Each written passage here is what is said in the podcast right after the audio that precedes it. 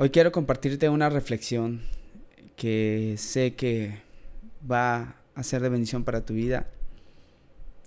A mí me gusta leer mucho, a mí me gusta leer bastante. y me acuerdo que al momento de empezar a leer, empezar a, a, escudriñar también las escrituras y todo, la Biblia. Pero una de, las, una de las cosas que me pasa al leer libros es que cuando me pico leyendo libros, yo digo, bueno, ojalá haya una segunda, eh, eh, una continuación de este libro, porque está muy bueno. En nuestra vida hay cosas que parecen que van a terminar. Llega el momento en nuestra vida en que decimos, hasta aquí llegué, ya no voy a avanzar más. Es ahí donde creemos que todo ha terminado para nosotros. Alguien escribió lo siguiente, murió a los 25, lo sepultaron a los 75.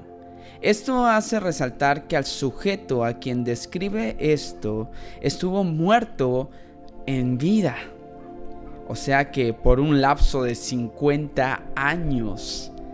Esto me hace reflexionar y preguntarte, ¿qué hemos hecho hasta el día de hoy?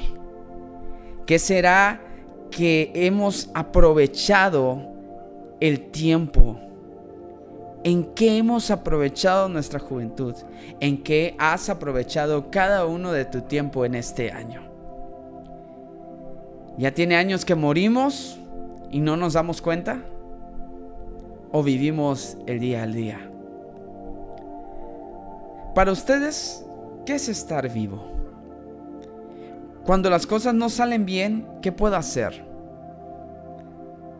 Llega un momento en la vida en que los problemas son tan grandes que crees que es mejor estar encerrado y no salir. Prefieres estar llorando y no quieres que nadie entre a tu cuarto o invadan tu espacio. ¿Alguien le ha pasado esto? ¿Cómo pudiste lograr salir de esta situación?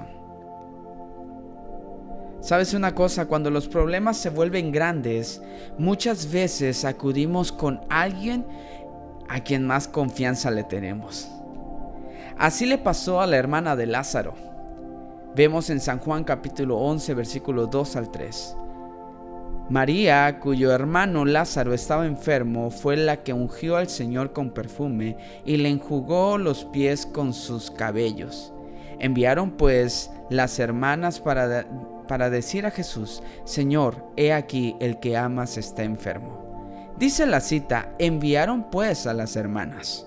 Esto quiere decir que las hermanas de Lázaro no se podían mover del lugar porque su hermano estaba enfermo y en cualquier momento podía morir. Ellas querían que Jesús viniera a su casa para que sanara a su hermano, mas Jesús dijo, escucha bien, en San Juan capítulo 11, 4 al 6, oyéndolo Jesús dijo, esta enfermedad no es para muerte, sino para la gloria de Dios, para que el Hijo de Dios sea glorificado por ella. Y amaba Jesús a Marta, a su hermana y a Lázaro. Cuando oyó pues que estaba enfermo, se quedó días. Lo único, se quedó dos días más en el lugar donde estaba. Cuando oyó esto, que estaba enfermo, se quedó dos días más en el lugar donde estaba. ¿Cuánto has clamado a Dios? Y quiere que Dios intervenga de una manera inmediata. Pero Él no lo hace. Estás orando horas y horas y no sucede absolutamente nada. Estás viendo que todo está derrumbándose y Él no interviene. ¿Sabes algo? Lo único que te dice es, espera. Qué difícil es cuando escuchas ese susurro, espera. Tú dices, Señor, quiero que tú obres, pero ya. Y el Señor dice, espera. Señor, yo ya no aguanto más con esta carga. y el Señor te dice, espera. Señor ve que mis fuerzas se están debilitando y el Señor dice, espera.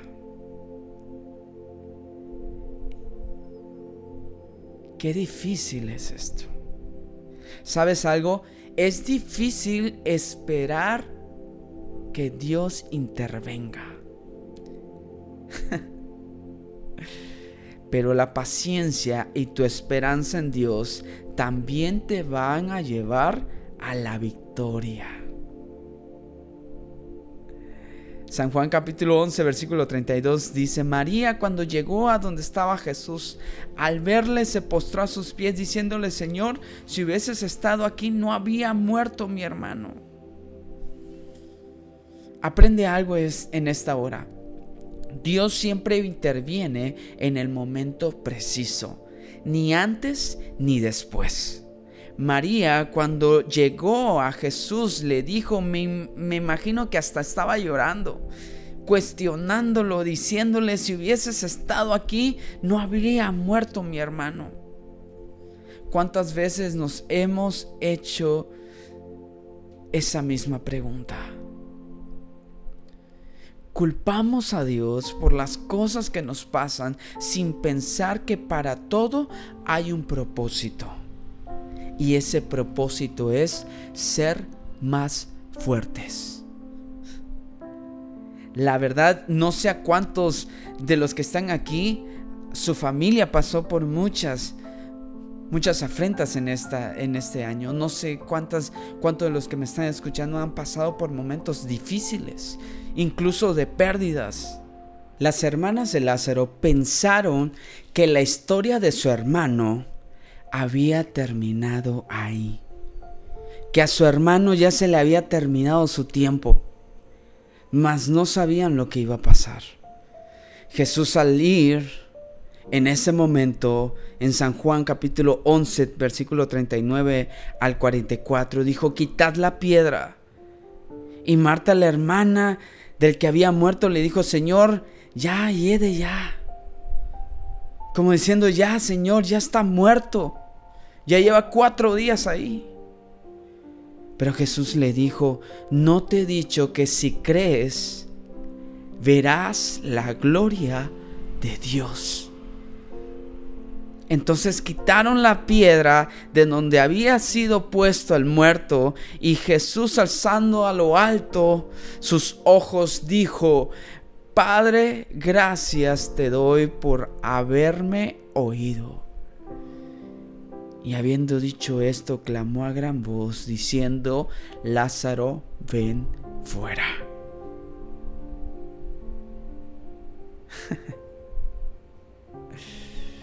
Y lo más sorprendente viene en este momento. Y el que había muerto salió atado de manos y los pies con vendas y el rostro envuelto en, en su sudario.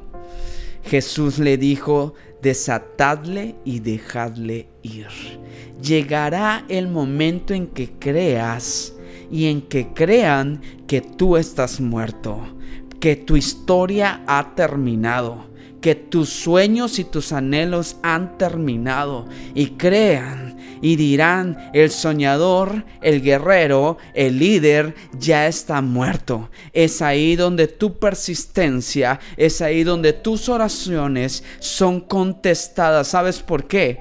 Porque interviene Dios y dice, hey, no, están equivocados, esta persona no está muerta, yo le doy vida y su historia debe continuar.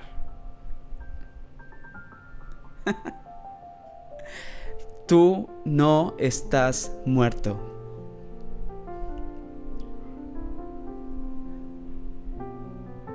Tu historia debe continuar. No sé qué haya pasado este, este año. No sé cómo lo estés terminando, pero lo que te quiero decir es que hay un nuevo año y tu historia debe continuar. En esta hora el Señor te dice, hay una historia todavía para ti. Esto aún no se acaba hasta que yo diga que se acaba. Tu historia tiene hojas en blanco en donde escribir. Tu historia debe continuar. No te quedes a donde tú estás. Un nuevo año. Estamos terminando 2021, vamos a 2022. Un nuevo año sigue. Estamos esperando unos días, unas horas, un nuevo año viene. No te rindas. Tu historia debe continuar. Padre, en esta hora, te pido por cada uno de los que nos está viendo. Te pido por cada una de sus familias. Señor, si alguno de ellos se ha dado por vencido, sé que tú puedes darle paz, puedes darle aliento. Y sé que tú puedes poner tu mano poderosa en su vida, en su corazón. Aún hay tiempo para volver a retomar todo lo que se había dejado. Ahora es tiempo de seguir y nosotros hoy aprendimos que todavía hay historia para nosotros. Nuestra historia debe continuar. Amén.